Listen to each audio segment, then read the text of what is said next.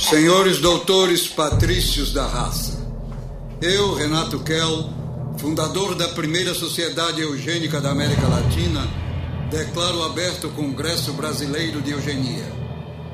Nós estamos em 1929, no Rio de Janeiro. Como você já ouviu, quem está falando é o médico Renato Kell, um dos principais articuladores do movimento eugenista no Brasil. Hoje dá-se-á o caso do dito escritor Lima Barreto. A questão em colóquio é a seguinte: como um cérebro de raça inferior poderia ter produzido tantas obras literárias, romances, crônicas, contos, ensaios e outros que tais, se o privilégio da arte e da boa escrita é das raças superiores? Com a palavra, o Antes que o Lima Barreto comece a falar, é bom a gente esclarecer uma coisa. O Congresso Brasileiro de Eugenia de fato ocorreu em 1929 por iniciativa do Dr. Miguel Couto, presidente da Academia Nacional de Medicina. Renato Kell foi o secretário-geral e fez uma das conferências do evento. Como você já deve ter imaginado, esse registro não é uma gravação original do encontro. O caso citado também não ocorreu. Os áudios que você está ouvindo são do monólogo Traga Minha Cabeça de Lima Barreto, com direção de Fernanda Júlia, dramaturgia de Luiz Marfus e atuação de Hilton Cobra, que interpreta o escritor. A peça faz um exercício. O que aconteceria se os eugenistas fizessem uma análise da cabeça do grande escritor Lima Barreto, que era negro e, portanto, considerado inferior? A análise do tamanho do crânio e do cérebro era uma das maneiras de se medir a inteligência e a superioridade de determinada etnia. A técnica foi incorporada pela eugenia para ajudar a entender quem eram os melhores e quem eram os piores. O Congresso, na verdade, é o grande centro nervoso do espetáculo. Por isso, o espetáculo também é uma conversa de Lima com o espectador e a conversa e o embate dele com os eugenistas. Esse é o Wilton Cobra, que também é conhecido como Cobrinha. Além de ator, ele foi presidente da Fundação Palmares entre 2013 e 2015. A montagem do espetáculo veio após ele interpretar o personagem mais famoso de Barreto nos palcos, Policarpo Quaresma. A pesquisa para o personagem despertou interesse sobre o autor e sobre a loucura, que afeta tanto Quaresma quanto Lima Barreto. Eu queria continuar a trabalhar com esse universo da loucura, muito embora todos nós hoje sabemos que Lima Barreto jamais foi louco, ele surtou, ele surtou por racismo, surtou por falta de, de, de, reconhecimento, ele se drogou com as se drogou com as bebidas. Lima morreu em 1922, sete anos antes da realização do Congresso de Eugenia. No espetáculo, seu corpo é trazido de volta, mas junto vem sua consciência, que não se cala e rebate as teses apresentadas no evento. O texto combina escritos do autor com enxertos criados pela dramaturgia, a partir dos diários do próprio Lima. Você vai escutar alguns trechos do espetáculo e de leituras que Wilton fez especialmente para esse episódio. Entrego-lhes meu cérebro para ser submetido à dissecação pública. Que façam dele o que melhor lhes convier. Que seja procedida a autópsia da cabeça do dito escritor Afonso Henriques de Lima Barreto. O espetáculo estreou em 2017 em um contexto de resgate da obra e da vida do Lima. Naquele ano, ele foi homenageado na Flip, a Festa Literária de Paraty, um dos mais importantes eventos literários do país. Também ganhou a biografia Lima Barreto, Triste Visionário, de Lilia Schwartz, publicada pela Companhia das Letras. Esse retorno do autor de Triste Fim de Policarpo Quaresma também contribuiu para uma reflexão sobre seu papel na luta contra o racismo científico. Enquanto escritor, ele criticava o bovarismo da sociedade brasileira, de não se aceitar e desejar sempre ser o outro, a gente já falou sobre bovarismo lá no episódio 3. E é aí que as críticas dele batiam de frente com a eugenia, mesmo que ele não se dirigisse diretamente aos eugenistas, como faz na versão teatral.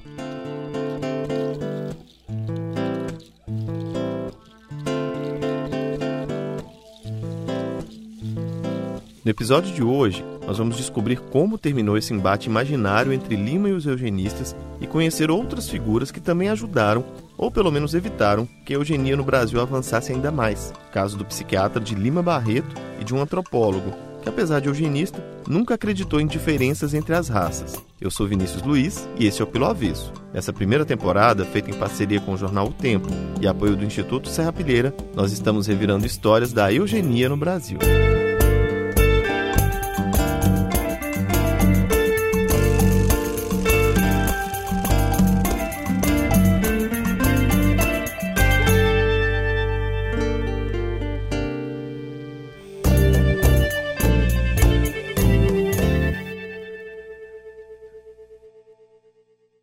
Sou Afonso Henrique de Lima Barreto, nascido a 13 de maio de 1881, na cidade do Rio de Janeiro. Eu sou filho legítimo do mulato João Henrique de Lima Barreto. A minha mãe, Amália Augusta Barreto, era filha de escravizados. E a minha bisavó foi trazida pela cebonha matadora, o navio negreiro. Eu nasci sem dinheiro, negro e livre.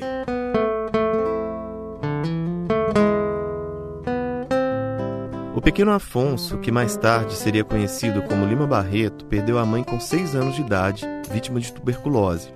Ele completou sete anos no dia 13 de maio de 1888. Foi naquele mesmo dia que, na ausência do imperador Pedro II, a princesa Isabel assinou a lei que acabava de vez com a escravidão no Brasil.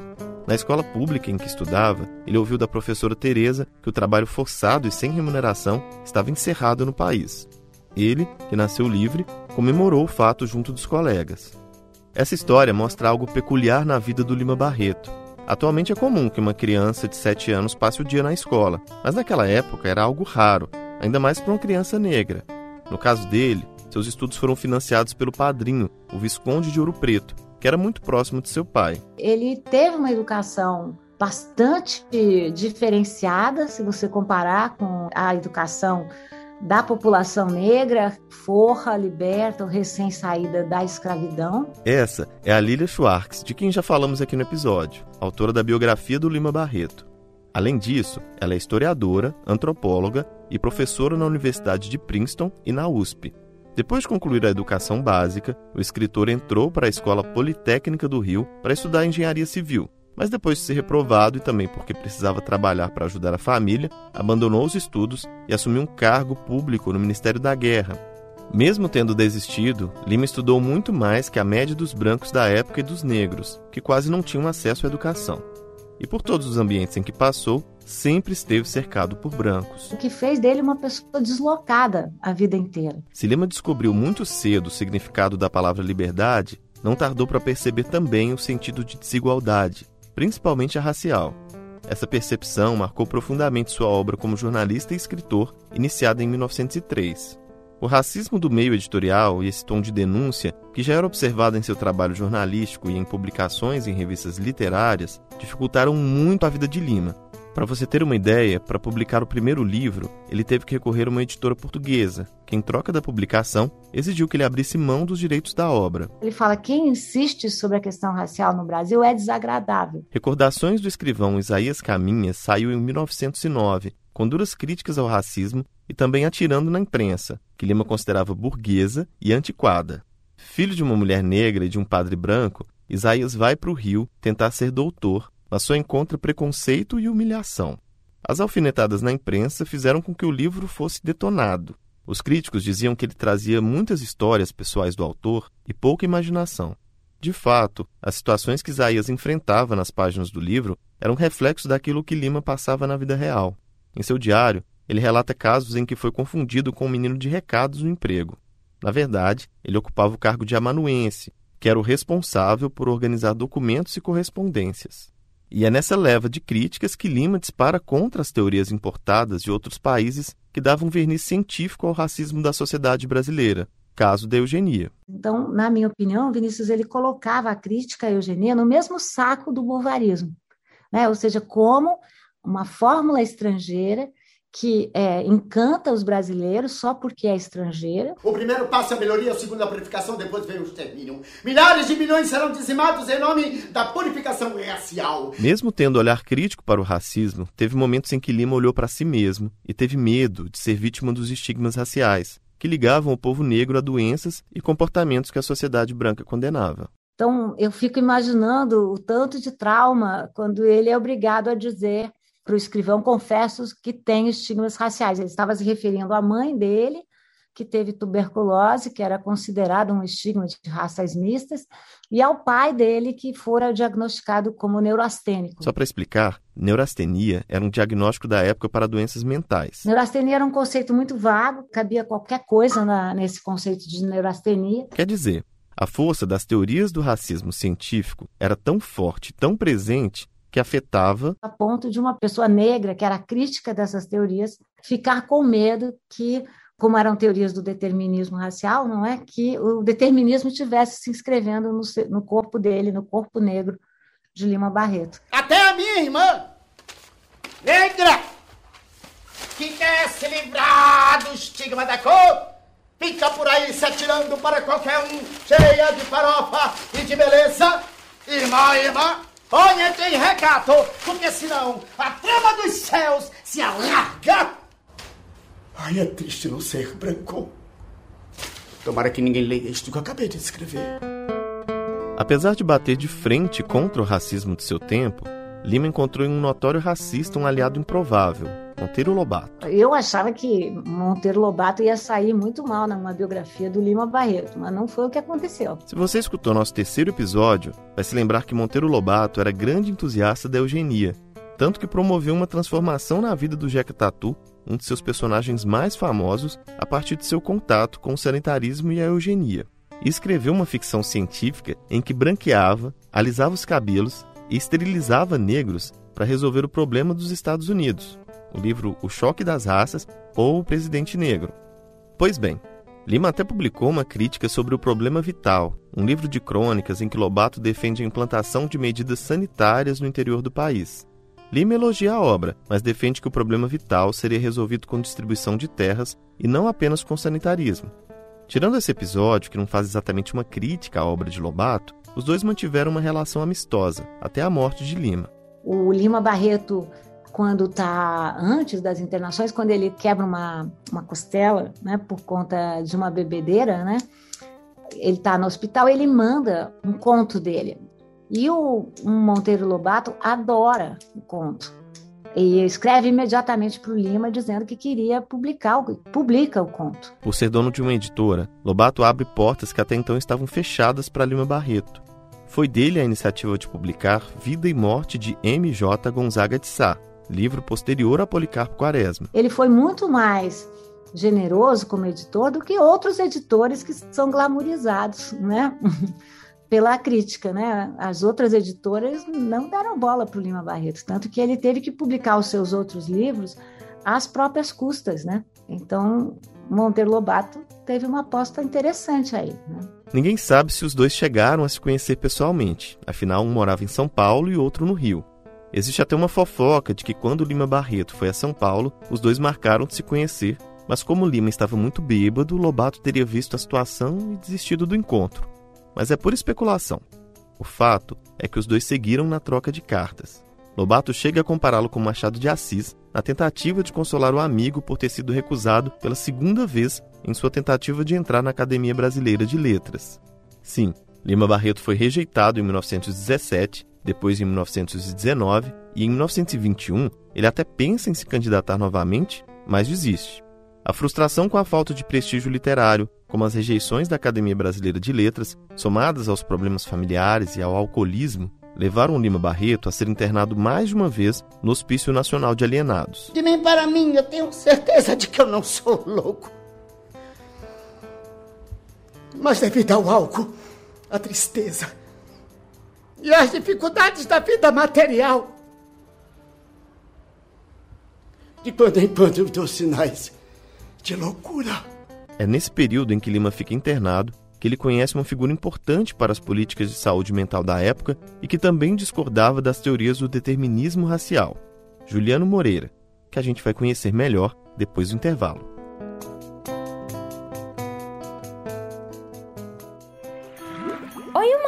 Eu sou a Coral Repórter Mili e tô aqui com a Mussi. Nós somos corais da Praia de Porto de Galinhas, em Pernambuco. E também estamos fazendo investigações só que investigações marinhas.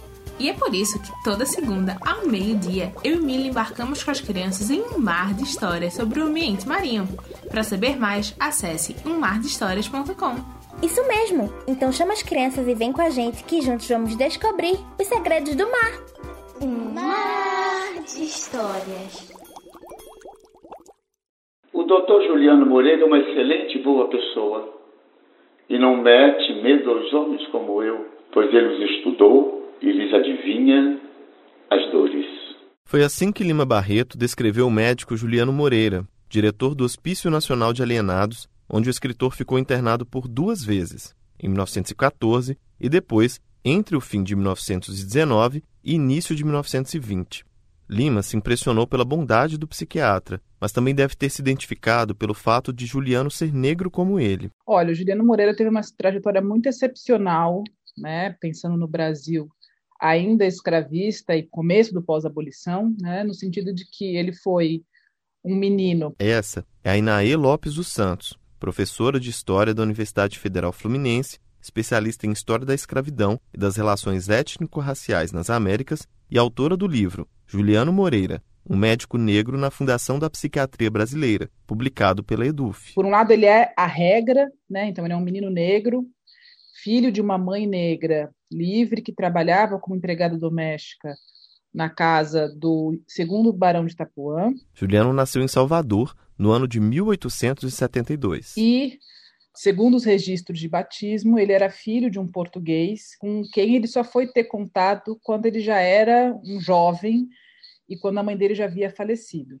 Então, o Juliano Moreira, ele é filho de uma mãe solo, né, de uma mãe negra solteira, Assim como Lima Barreto, Juliano recebeu a ajuda de uma figura importante para seguir nos estudos. A figura do Barão de Itapuã é uma figura muito forte, ele era um médico importante, um ginecologista importante em Salvador naquele período, e provavelmente foi ele que puxou os estudos do Juliano Moreira em instituições privadas, porque Juliano Moreira fez né, o que seria o nosso hoje ensino fundamental em instituições privadas. E logo se mostrou um bom aluno, tanto que entrou cedo para a faculdade. E ele ingressa na Faculdade de Medicina da Bahia muito jovem, com 14 anos. E aí é a excepcionalidade dele, né? Se até hoje os negros são minoria nas escolas de medicina, imagina na época em que ele foi admitido, quando a abolição da escravatura ainda nem tinha sido assinada. Então, o fato, obviamente, dele ingressar na mais prestigiosa faculdade de medicina do país, sendo um jovem negro, com certeza fez com que ele tivesse que ser um rapaz que comprovasse a sua competência o tempo inteiro. E não demora para ele mostrar essa competência. Naquela época, para concluir os estudos de medicina, os alunos precisavam apresentar uma tese. A do Juliano falava sobre a sífilis e ele foi um dos primeiros a levantar a hipótese de que a doença era transmitida por uma bactéria. Isso só foi confirmado anos mais tarde por cientistas alemães. Na mesma tese, ele pôs em xeque um dos consensos científicos da época. E nesse estudo ele chega a se questionar se as raças humanas de fato existiam, e ele critica abertamente as teorias que vinculavam a sífilis às raças específicas, sobretudo a raça negra. Depois de formado, Juliano Moreira vai trabalhar na região do Recôncavo Baiano, onde mostra alinhamento com o higienismo e sanitarismo, duas correntes fortes na época. Ele tenta implantar algumas medidas, mas como as autoridades locais mostravam resistência, ele pede exoneração e volta para Salvador, onde presta concurso para professor da Faculdade de Medicina, onde tinha estudado.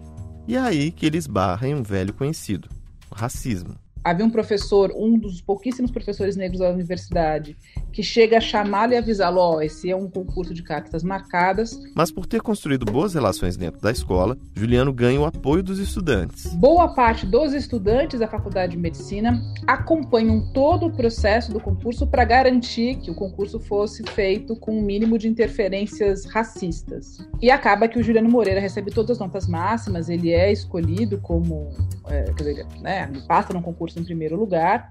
E ele faz um discurso para esses estudantes, no qual ele diz que a pele negra dele jamais iria macular nenhuma instituição, enfim. De dentro da faculdade de medicina, ele começa a fazer uma série de pesquisas e a participar de congressos internacionais, sobretudo na Alemanha, onde tem contato com estudos modernos sobre psiquiatria. É nessa época que ele entra em um dos principais embates da sua vida acadêmica. Ele tinha sido aluno e agora era colega de Nina Rodrigues, personagem que você conheceu no nosso segundo episódio. Nina era adepto das teorias do determinismo racial. Ao analisar o caso de um rapaz com esquizofrenia, filho de mãe negra brasileira e pai italiano, foi taxativo ao dizer que a doença tinha origem no ramo negro da família. E o Juliano Moreira se coloca abertamente contrário a essa perspectiva, né, que, segundo ele, é reducionista, é não trabalhar com os fatos, não trabalhar com a empiria, e o que, que ele faz? Ele registra o nome não só do paciente, mas do pai, da família paterna e da cidade, da vila italiana da qual o pai desse rapaz tinha vindo, né? Era originário. Numa das viagens que faz para a Europa, ele resolve ir atrás da história e vai parar na cidadezinha italiana. E quando ele chega lá, era uma vila muito pequena, ele rapidamente encontra a família paterna e ele observa que, dentre os primos de primeiro grau desse rapaz, acho que os quatro, dois tinham um quadro muito semelhante com o dele, e ele tinha mais duas ou três tias que também tinham, enfim, doenças nervosas, como eram chamadas na época, e ele comprova que, na verdade, a questão não é uma questão racial. E ao invés de seguir o caminho que outros cientistas poderiam seguir na época, que seria atribuir os problemas de esquizofrenia como uma característica do povo italiano. Ele não, obviamente, atribui a raça branca, ele não faz o caminho inverso né, do que o, o Nina Rodrigues aponta, mas ele justamente desconstrói o pensamento do Nina Rodrigues e, na verdade, desconstrói o próprio racismo científico, na medida em que ele coloca outras questões para tentar descortinar ou criar um histórico dessas doenças, e a raça não é um atributo que defina essas doenças. Em 1902, o médico vai para o Rio de Janeiro acompanhar o velório de um amigo e resolve ficar na então capital federal. Ninguém sabe ao certo por que ele abandona o posto de professor da Faculdade de Medicina da Bahia. Há quem diga que tudo foi por causa de uma decepção amorosa. O que se sabe é que ele abriu uma pequena clínica, mas por indicação de um amigo, foi contratado como diretor do Hospício Nacional de Alienados, a principal instituição psiquiátrica do país. E é lá que ele consegue aplicar mudanças significativas. Ele tira as grades, abole a camisa de força, cria não só os laboratórios, mas também bibliotecas para que os seus pacientes pudessem ler. Né? E uma das pessoas que aproveita isso é justamente Lima Barreto, que foi internado duas vezes no Hospício Nacional. Existe até uma passagem nos Diários de Lima em que ele conta que pediu para ter acesso aos livros da instituição e Juliano Moreira liberou na hora. Tá, então ele coloca também oficinas para que esses né, doentes, no período que estivessem é, internados, pudessem ou aprender ou se aperfeiçoar em algum tipo de trabalho, porque ele entendia que parte daquela doença era consequência de uma condição socioeconômica e não um problema efetivo psíquico Todas essas medidas passaram a ser adotadas em outros manicômios pelo país, ainda que muitos abusos ainda fossem cometidos em instituições do tipo. E nesse ponto é importante a gente destacar que as medidas que o Juliano tomou eram avançadas para a época, mas muitas práticas que hoje foram abolidas continuaram a ocorrer dentro dos manicômios. É aí que a gente lembra que, enquanto homem de seu tempo, ele se inseria nos debates científicos da época e fazia isso dentro das instituições que também eram centros de difusão da eugenia, caso da Liga Brasileira de Higiene Mental, da qual foi presidente de honra. Mas ele sempre se posicionou contra. O pressuposto da eugenia era o que ele estava criticando durante toda a sua vida, que era enfim, a teoria da degenerescência racial, né? E a possibilidade de você criar uma raça, da existência de uma raça superior, uma raça pura, enfim. Mas o Juliano Moreira era um homem muito afeito aos debates científicos, né? Então, por um lado, que ele está vivendo nesse período é uma disputa do saber. Em 1929, durante o discurso ao receber uma medalha pelos seus trabalhos na Universidade de Hamburgo, na Alemanha, ele traz elementos, uma série de elementos científicos para embasar efetivamente a sua crítica à teoria da degenerescência racial. O prestígio do Juliano Moreira era tão grande que quando Albert Einstein visitou o Brasil, ele foi o responsável por receber o cientista. A visita foi bastante badalada inclusive porque o alemão teve uma crise de suor depois de experimentar o vatapá apimentado que o colega brasileiro serviu no almoço. Apesar do revertério, o criador da teoria da relatividade guardou ótimas impressões do Juliano Moreira. E o Einstein fica impressionado com encontrar um homem negro nesse lugar. Com a Revolução de 1930, que colocou Getúlio Vargas no poder, Juliano Moreira foi destituído do posto de diretor do Hospício Nacional de Alienados. Mais à frente, foi afastado da Liga Brasileira de Higiene Mental, Nessa época, seu estado de saúde estava se agravando, pois ele convivia com a tuberculose há algum tempo. Em 1933, com 61 anos, ele faleceu na cidade de Correias, no Rio de Janeiro, para onde tinha se mudado com a esposa. A morte de Juliano Moreira foi noticiada em jornais do Brasil e do exterior. Um discurso em homenagem à memória do cientista, Edgar Roquete Pinto relembrou a disputa com Nina Rodrigues e como Moreira sempre se guiou pela ciência. Ele era assim mesmo enamorado da música e das ciências naturais. Discípulo querido da escola de Nina Rodrigues, em matéria de antropologia deixou longe o mestre no que diz respeito às teorias relativas à seriação das raças e aos cruzamentos. Nesse particular, esboçou um esquema dos nossos tipos antropológicos, chave que, Se não pode ser aceita integralmente, desenha nítida orientação, segura e marcada, apoiada em verificações objetivas. Agora, a gente faz uma pausa e, na volta do intervalo, vamos conhecer melhor o autor dessa homenagem a Juliano Moreira. Oi, eu sou Amanda Flora e queria te convidar para conhecer o Prato Cheio, um podcast sobre alimentação que tem tudo a ver com pelo avesso. Isso porque a ciência também foi muito usada para criar confusões e afastar as pessoas da comida. E a quarta temporada do Prato Cheio, que estreou no dia 17 de agosto, fala justamente desse encontro tenso entre a alimentação e a ciência. São oito episódios inéditos que estão disponíveis em todos os tocadores digitais e também no YouTube. Te espero lá.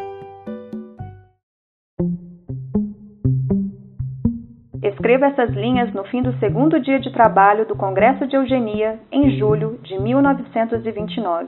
Essas palavras foram escritas pelo médico e antropólogo Edgar Roquette Pinto, de quem nós já falamos algumas vezes ao longo da temporada. Ele foi o responsável pelas projeções de branqueamento da população brasileira em 2012, apresentadas por João Batista de Lacerda no Congresso Universal das Raças, e também integrou a comissão responsável por avaliar a política de imigração no Brasil na época da Constituinte de 1934.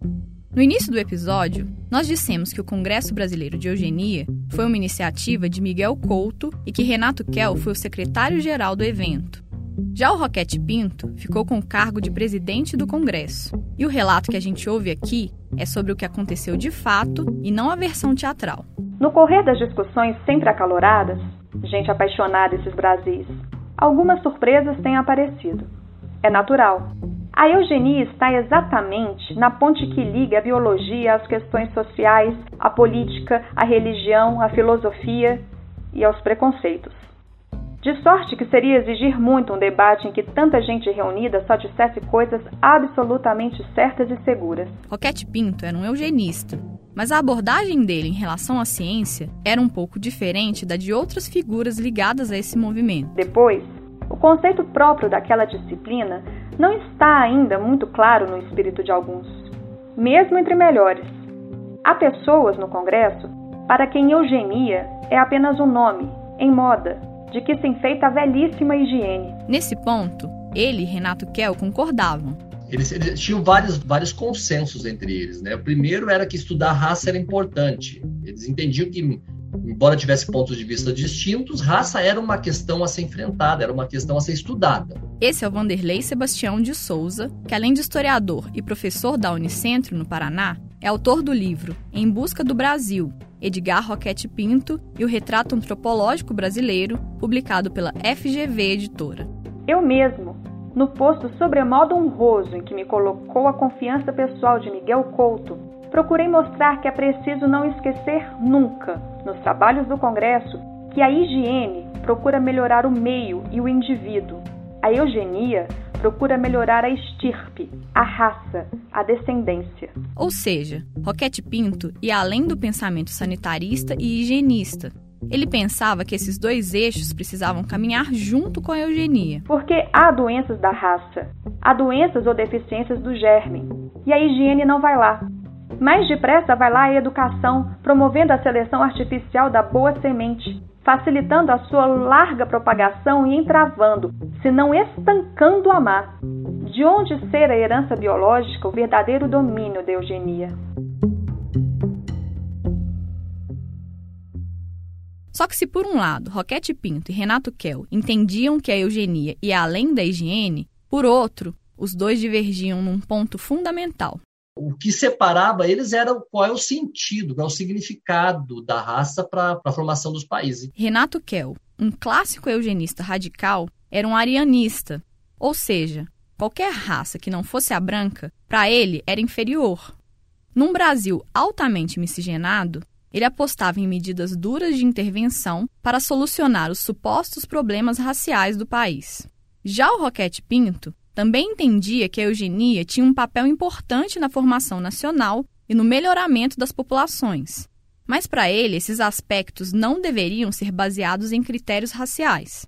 Um dos sentidos da ciência eugênica seria avançar nas investigações sobre o impacto de doenças genéticas para as futuras gerações. No caso das doenças mentais, por exemplo, era preciso investigar se elas teriam elementos hereditários que pudessem ser transmitidos de geração em geração, de um jeito que fosse possível produzir populações mais saudáveis e fortes. Então, a eugenia teria essa função mais no campo da saúde, mais no campo pensando a formação da nação a partir de elementos vindos da medicina, da genética, do que da, do, propriamente de questões raciais. O trabalho apresentado por Roquete Pinto no Congresso de Eugenia, aliás, chamava a atenção para essa divergência. Em notas sobre os tipos antropológicos do Brasil, o antropólogo desconstrói, a partir de uma série de levantamentos e análises sobre a população brasileira, o argumento de que os mestiços eram tipos degenerados. Vamos ouvir alguns trechos. O problema das raças não existe no Brasil. Negros, índios, mestiços ou brancos, todos gozam mais ou menos das mesmas considerações sociais, que só dependem do grau de instrução ou de riqueza. À vista de todos os dados condensados nessa monografia, pode-se concluir que nenhum dos tipos da população brasiliana apresenta qualquer estigma de degeneração antropológica. Ao contrário, as características de todos eles são as melhores que se poderiam desejar.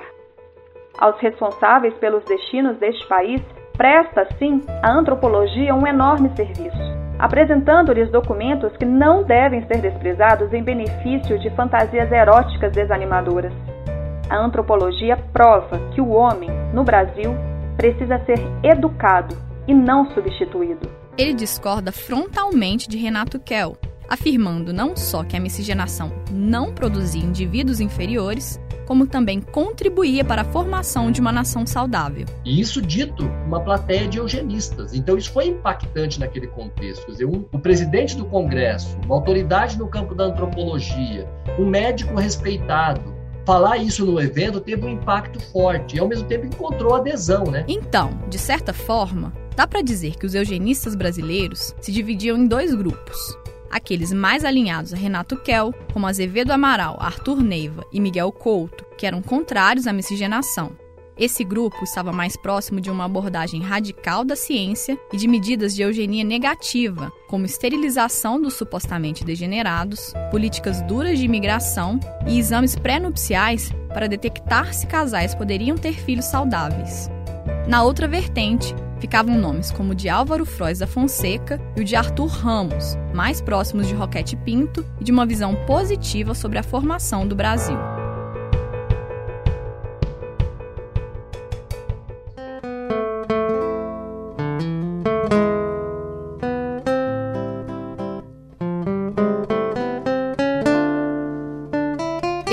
Edgar Roquete Pinto nasceu em 1884, no Rio de Janeiro. Quando tinha cinco anos, os pais dele se separaram. A mãe então pegou ele e o irmão e se mudou para a fazenda Bela Fama, na região de Juiz de Fora, aqui em Minas Gerais. Na ausência de contato com o pai, o avô foi quem fez as vezes de figura paterna. João Roquete Carneiro de Mendonça cultivava café na fazenda e também se envolveu com a política, sendo eleito senador estadual por três vezes. Nas memórias que escreveu sobre a vida na fazenda, Roquete Pinto lembra com carinho das noites de São João, um dos dias mais importantes do ano. Uma parte dos festejos acontecia ao redor da fogueira, ao som de cantigas populares embaladas por batuques, violas e sanfonas. A outra era no salão de piano, com cantigas italianas e francesas.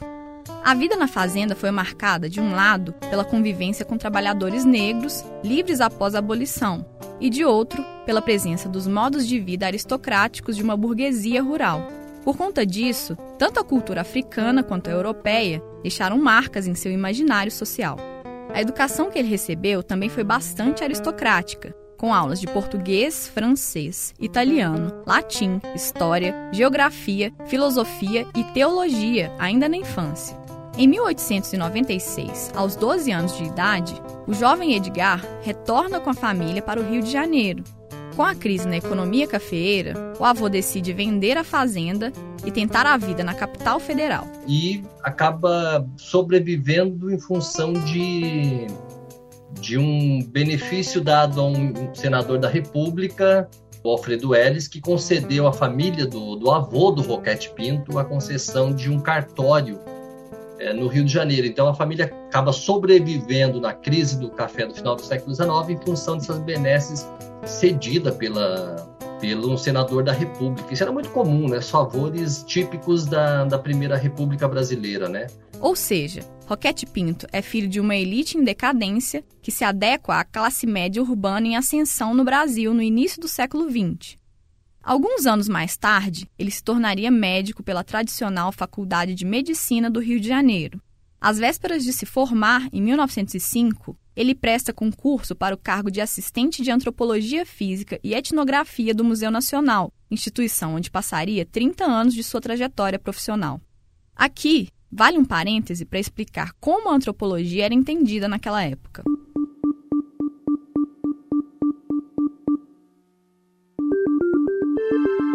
Na virada do século XIX para o XX, a antropologia era muito próxima da biologia e das ciências naturais. Seu papel naquele contexto era pensar a evolução biológica humana a partir dos referenciais da própria biologia. Não se falava ainda em antropologia cultural ou antropologia social. O foco dos estudos eram os aspectos físicos, anatômicos, fisiológicos e genéticos que constituíam os seres humanos. Por conta disso, a antropologia era uma ciência essencial para pensar a formação do Brasil. Quem era o povo brasileiro, que raças o constituíam, quais foram os processos de miscigenação e as consequências disso para as características da população. A antropologia física ela oferecia uma série de ferramentas para medir né, os aspectos físicos e fisiológicos dos seres humanos, permitindo uma classificação racial sobre a população brasileira. E, e a, a função do Roquete Pinto dentro do Museu Nacional, nessa cadeira de antropologia, etnografia, era justamente coletar dados sobre a população brasileira. Toda a trajetória dele dentro do museu esteve ligado a esse papel de buscar dados, medidas antropométricas e outros tipos de informações sobre a população de diferentes lugares do país. E para isso ele criou uma rede imensa né, de cientistas, médicos, eh, naturalistas, viajantes, estudantes de medicina ou até mesmo integrantes do Exército Brasileiro que coletavam dados de soldados, por exemplo, eh, em diferentes regiões do Brasil e encaminhavam para o Museu Nacional para que o Roquete Pinto analisasse esses dados, né? É a partir dessas informações que ele produz o trabalho Notas sobre os tipos antropológicos do Brasil, apresentado no Congresso Brasileiro de Eugenia, que era basicamente um grande elogio à formação racial do Brasil e uma negação da raça como um problema nacional. Ele apontava os problemas sociais, problemas de ordem política como fundamentais para entender os problemas do Brasil.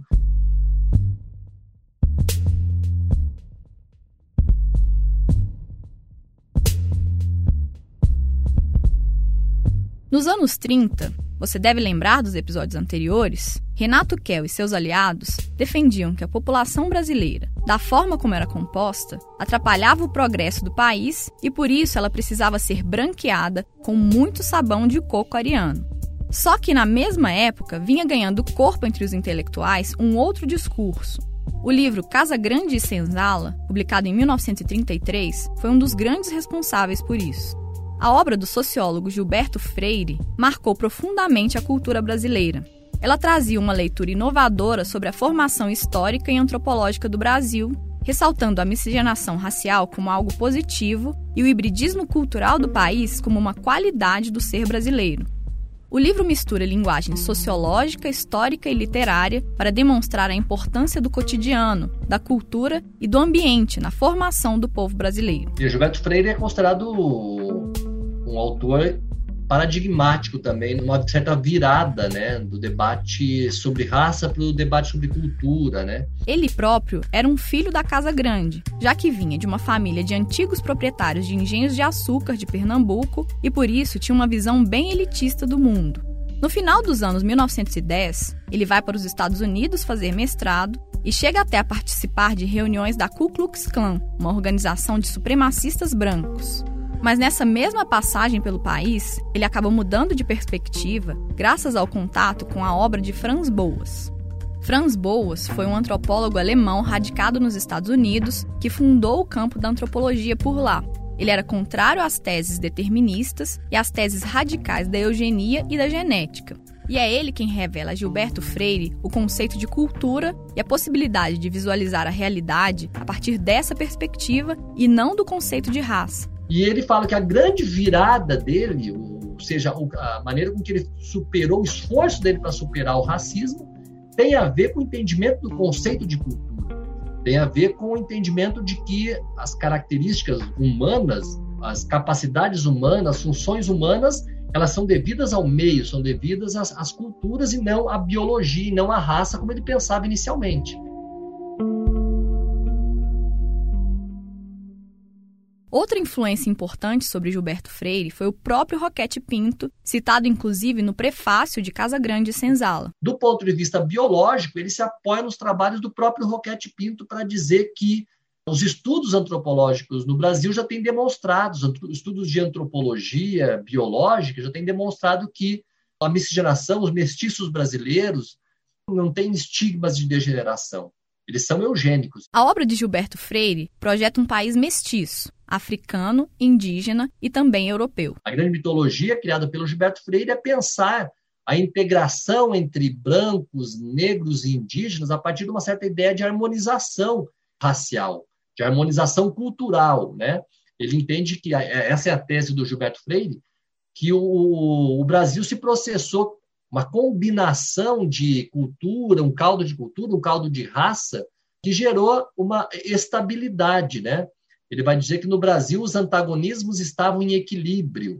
A valorização do mestiço como um elemento sintetizador da formação brasileira acabou se tornando uma ideologia oficial do governo Vargas.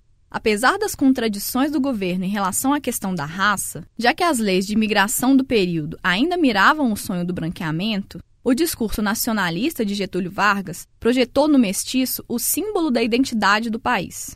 Outro fato importante dessa época foi o lançamento do Manifesto dos Intelectuais Brasileiros contra o Preconceito Racial, em 1935. Liderados por Roquete Pinto, Gilberto Freire e pelo psiquiatra Arthur Ramos, esse grupo chamava atenção para o uso político que vinha sendo feito de ideias pseudocientíficas que tinham o objetivo de propagar rivalidades e sentimentos racistas. O contexto do manifesto era a preocupação com a expansão das ideias eugênicas e do racismo científico pelo mundo, influenciada pela ideologia arianista propagada pela Alemanha nazista. Então havia uma clara posição desses intelectuais contra a eugenia, contra contra essa eugenia mais radical, contra o racismo. Levando tudo isso em conta, dá para dizer que Renato Kell e os defensores da eugenia radical saem derrotados no final dos anos 30. Ela não consegue se institucionalizar mais a partir de meados dos anos 30. O próprio boletim de eugenia deixa de existir a partir de 1934. A Comissão Central Brasileira de Eugenia ela perde a função a partir de meados dos anos 30 o grupo em torno do Renato Kell também vai diminuindo e a própria projeção do Renato Kell vai perdendo forças.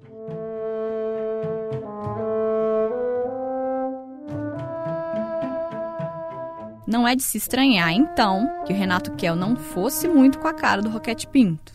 Aliás, a antipatia vinha de muito antes disso, desde o Congresso de Eugenia, no fim da década anterior. Depois de ter tido suas ideias confrontadas pelo antropólogo, o médico chegou a enviar uma carta para o irmão Vladimir Kell, que também era médico, em que parece ter confidenciado suas mágoas em relação ao que aconteceu no evento.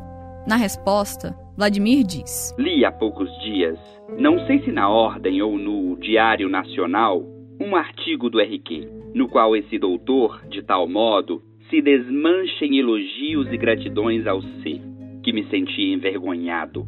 Aliás, não escapa a ninguém que lê os artigos desse autor sobre a questão racial no Brasil e coisas afins que ele, como negroide, está sempre a batalhar pró domo sua. O termo negroide e as letras RQ são evidências bastante diretas a Roquete Pinto. Renato Kell se ressentia não só por ter tido suas ideias confrontadas, mas por ter sido relegado ao posto de secretário-geral, já que a Academia Brasileira de Medicina, na figura de Miguel Couto, preferiu Roquete Pinto para o cargo de presidente. Quando o chamam de negroide, os irmãos Kell deixam subentendido que, ao defender a miscigenação e os mestiços do Brasil, ele defendia a própria identidade racial. No livro Diário Secreto, o escritor Humberto de Campos conta que seu amigo Roquete Pinto uma vez confessou com constrangimento que a família dele dizia possuir nas veias sangue negro, herança de uma de suas bisavós, um tipo clássico de mulata brasileira. O próprio Roquete Pinto não nunca assumiu assim conscientemente, livremente a sua condição como homem mestiço, né? Por outro lado, ele também nunca negou. Ele também nunca refutou esse passado dele de formação africana, né? Talvez por isso que ele próprio projetasse um país mais estável e, e homogêneo do ponto de vista racial, porque ele próprio era uma síntese dessa, dessa mistura brasileira, né? Outra ambiguidade em relação ao Roquete Pinto é que, por mais que ele negasse a raça como um problema e visse a mestiçagem como uma coisa boa, ele defendeu a tese do branqueamento até o fim da vida.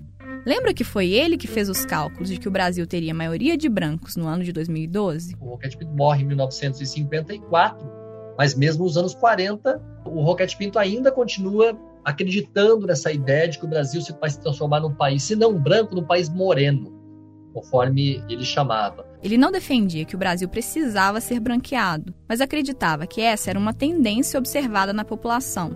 Nas suas projeções, o tipo brasileiro no futuro teria características próximas às do moreno, do europeu mediterrâneo. E é uma tese racista em última instância, porque ela parte do princípio de que os europeus iriam predominar.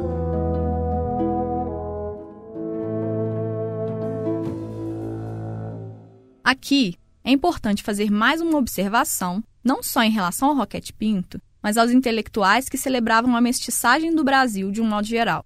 Eles tinham uma relação muito próxima com as elites brasileiras. Então, em alguma medida, compartilhavam divisões como a ojeriza a uma ideia de país de descendência africana ou indígena. Então, que cabe uma grande crítica à tradição intelectual brasileira.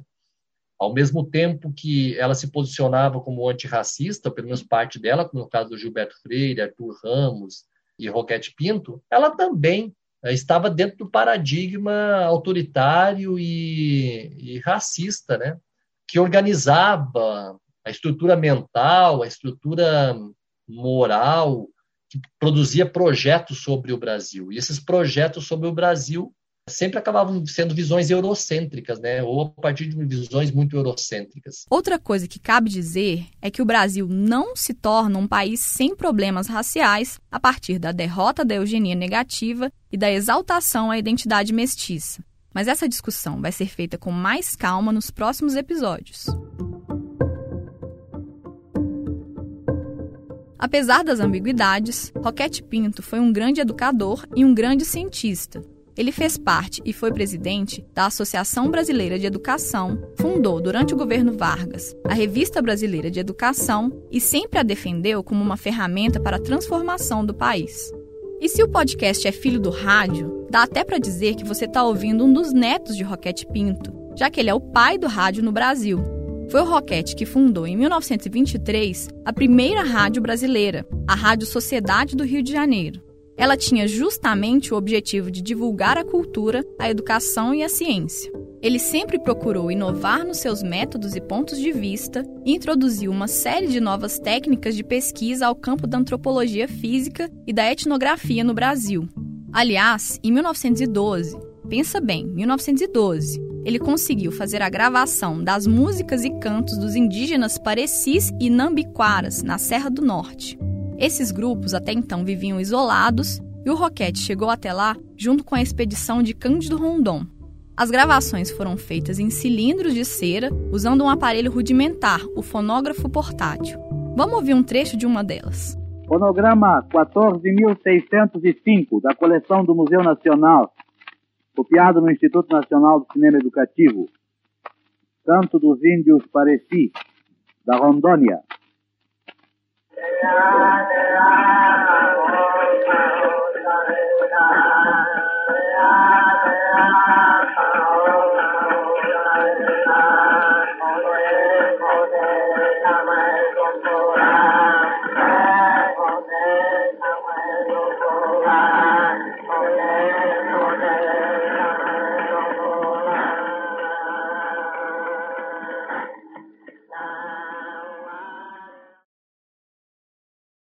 Dou por encerrado meu exame preliminar na cabeça do senhor Lima Barreto. e aponto fortes traços de degenerescência social e inferioridade intelectual. Se não pelo tamanho do cérebro, é pela mancha genética na alma. Estamos de volta ao universo da peça Traga Minha Cabeça de Lima Barreto. Depois de dar o diagnóstico sobre o escritor, o fictício Renato Kell ordena que a cabeça seja enterrada novamente e agradece a Lima pelas contribuições feitas à ciência. Naquela noite, só quando Lima partiu, um estranho fenômeno aconteceu. Cabeça de escritor explode em congresso e deixa escapar tesouro espantoso. Uma infinidade de crônicas, romances, contos, sátiras e uma multidão de personagens. Uma comunidade de espectros. Policarpos, Claras, Isaías, Gonzagas, outros que sabiam japonês, etc, etc.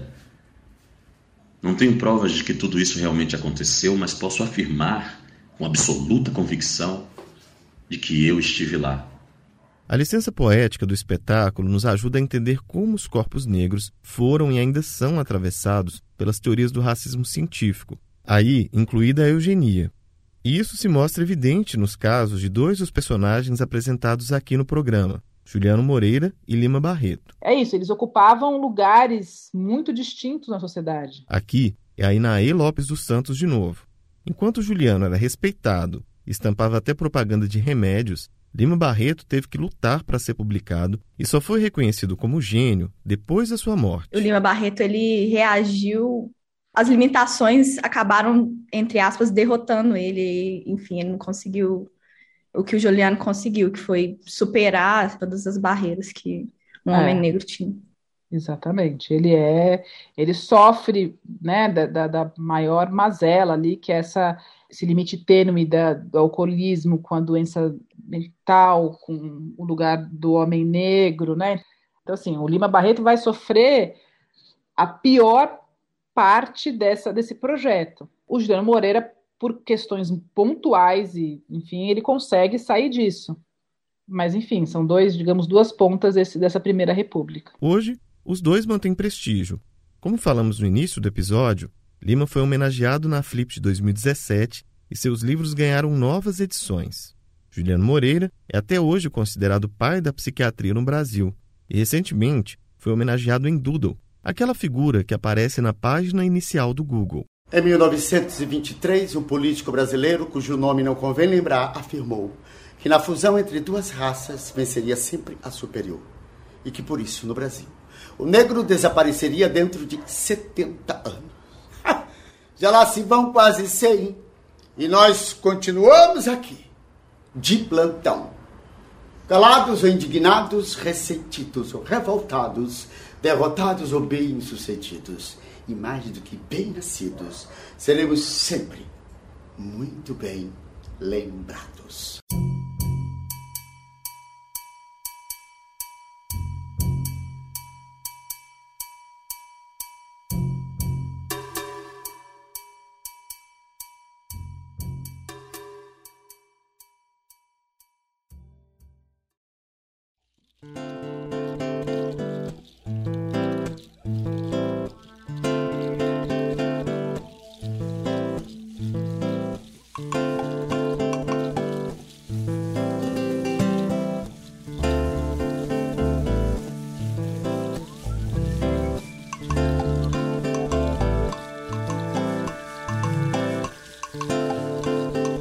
Até esse momento da temporada, a gente viu como a Eugenia chegou ao Brasil, como ela tentou se entranhar na vida nacional, as barreiras que encontrou nesse processo e de que forma acabou adaptada à realidade local. Mesmo perdendo prestígio após a Segunda Guerra Mundial, Eugenia encontrou maneiras de se camuflar e aparecer sob novos discursos que, se não ficarmos atentos, podem se fortalecer e causar novos estragos. A gente entra nessa discussão no próximo episódio. Pelo Avesso tem produção e apresentação feitas por mim, Jéssica Almeida. E por mim, Vinícius Luiz. A montagem e a edição foram feitas pela Jéssica. Essa temporada é produzida em parceria com o jornal O Tempo e tem apoio do Instituto Serra Pilheira, que financia a pesquisa e a divulgação científica no Brasil. Uma correção. No episódio anterior, em certo momento, eu disse que o anúncio do concurso de eugenia do Zé Nazário saiu na Folha da Manhã, mas foi no jornal Correio Paulistano. Se você ficou interessado em assistir a peça, basta procurar Traga-me a Cabeça de Lima Barreto no YouTube. Ela está disponível na íntegra por lá. Neste episódio, contamos com locuções de Gabriela Luque e Tiago Dime. A música original de Pelo Avesso é de Herbert Almeida. Nós também usamos trilhas da Blue Dot Sessions. A identidade visual é da Mi Comunicação e Design, com produção de peças de Júlia Araújo. Nós estamos no Twitter e Instagram com arroba Pelo Avesso Pod. Segue o nosso perfil e recomenda o Pelo Avesso para seus amigos. A gente volta daqui a duas semanas, no dia 20 de outubro. Até lá. Tchau.